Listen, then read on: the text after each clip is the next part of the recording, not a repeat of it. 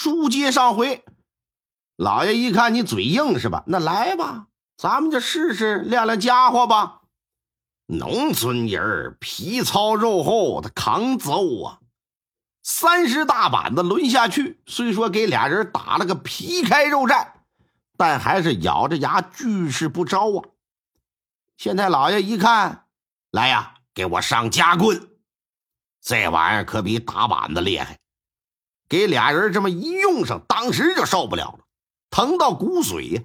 马上表示我这这这招招招！停手吧！缓了好一会儿，这才一五一十的。啊！把被杀害韩宗帝的事全都给吐露了。据他俩交代，他们呢是世代务农，一直过着清贫的日子。到他们这一辈呢，依旧是没什么改善。啊，嗯，甚至说将近三十了，连媳妇都没娶上。俩人啊，不甘心过这样的日子，非常渴望改变命运，过上人上人的生活。只是农家子弟，你一没资源，二没人脉，四没家底儿的，你想改变命运，你谈何容易？最主要的，你不像柱子这么努力，对不对？其中有那么一回，俩人呐听村里人聊天聊天就说到现如今县城里边叱咤风云、大名鼎鼎的大财主韩成府了。韩成府就是东山村的人呢，过去家里那穷的那都掉渣。如今呢，人家是县城里首屈一指的大富商，村里人一提，谁都挑大拇哥。一听韩成府的名儿，哥俩就想起他们父亲在世时候也经常提起这个人，还说呢，他们之间关系不错。当年韩成府经常吃不上饭，他爹还救济过他。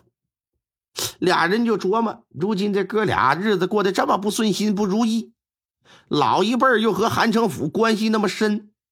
若是去找他，韩城府咱也不能让他俩空手回来吧？估摸着怎么的不得甩个十两八两的零花钱啊？弄好了能给个百八十两的，让他俩拿着做点什么小本生意，这也不是说不无可能。打定主意，俩人来了县城，梆梆梆，敲响了韩家的大门。一见到韩老爷，提起自己父亲来。而当年韩城府过苦日子的时候吧，确实得到他们老爹的帮助，偶尔吃不上饭的时候也过去蹭两顿。虽然不是什么大不了的事吧，但韩城府可一直记在心坎呢。啊，得知这哥俩一直跟家务农，日子过得不宽裕，这就提出来了，说可以呀，给你俩在城里安排个差事，管吃管住，每个月呢能拿个一两二两银子的。这一听一个月这点玩意儿，哥俩就给委婉的拒绝了。韩城府一看，这也不强求，留你们吃顿饭吧。吃完饭之后，给拿了两匹上等的布料，又拿了两坛子上好的好酒，还有各种糕点什么的。啊，派人赶着车把他俩就给送回来了。临走前呢，还给他们十两银子。姚氏兄弟。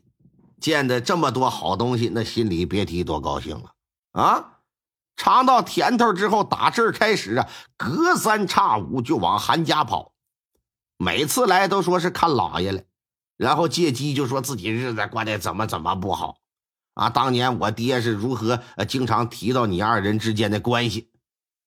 结果在走的时候呢，韩城府必然东西是东西，钱是钱的给揣着。那你这种事儿一回两回行。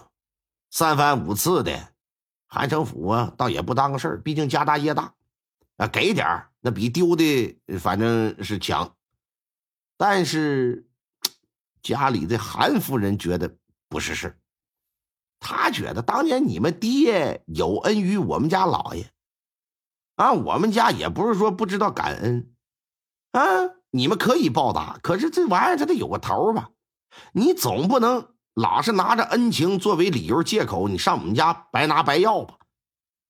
他们家再有钱，那也不是大风刮的，凭什么总白给你呀？你这不拿我们当傻子操呢吗？那能行吗？韩夫人把这道理一说，韩老爷一琢磨，确实好像有道理。另外，他也看出来了，姚家这哥俩呀，他妈好吃懒做，想过好日子又不想吃苦，这种人确实得敬而远之。另外。姚氏兄弟的父亲对他的恩情，这早都加倍奉还了，我啥也不欠了。所以他也改变对哥俩的这个态度。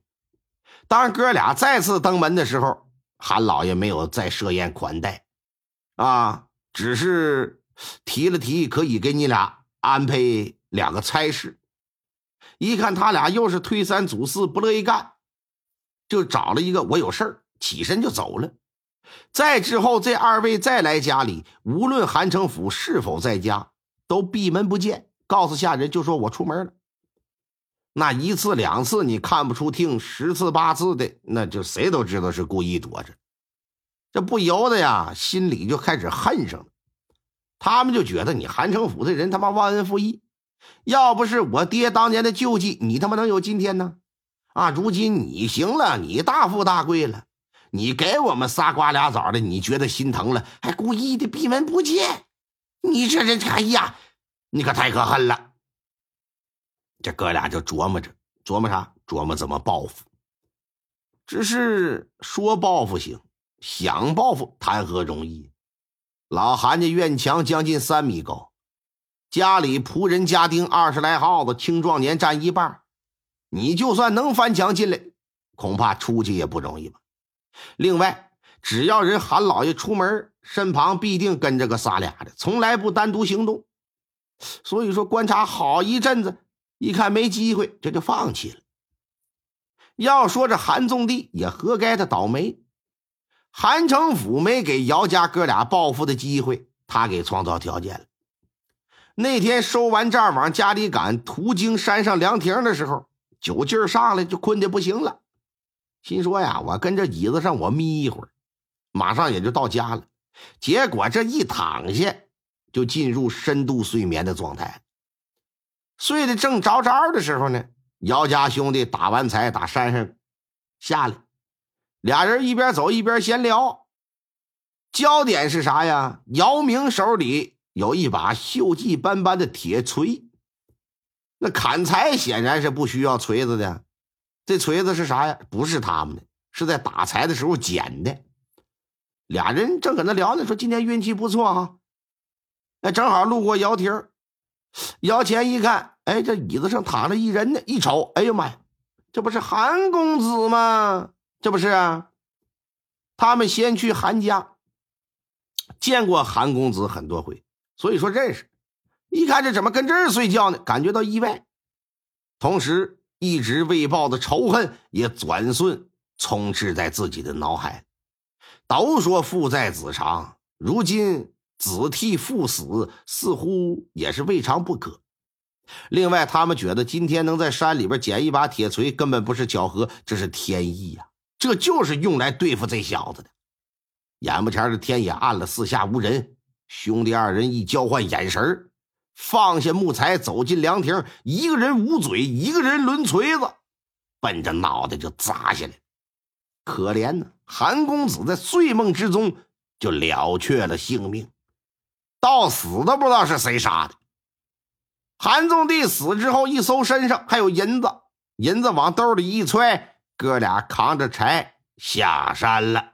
杀人的时候，这哥俩没觉得害怕，但事后，特别是官府介入调查，哥俩他妈的后怕了，也一直关注着案件，希望啊，这管兴旺能够被认定成是凶手，可迟迟没听到宣判的消息。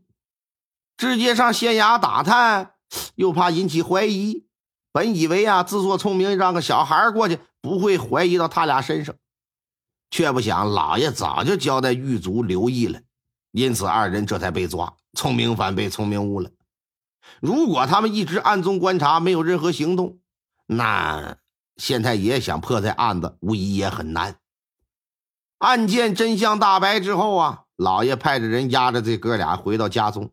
找到了杀人的铁锤，还有那赃银三十八两，把姚氏兄弟押回县衙，对二人进行审判。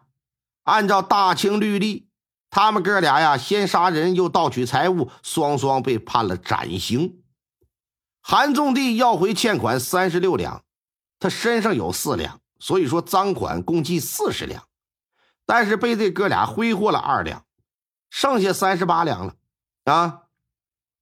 剩下的二两呢，以变卖姚氏兄弟家产作为补偿，全部得归还这个韩城府。你花人二两银子，你得没收充公，你还人家。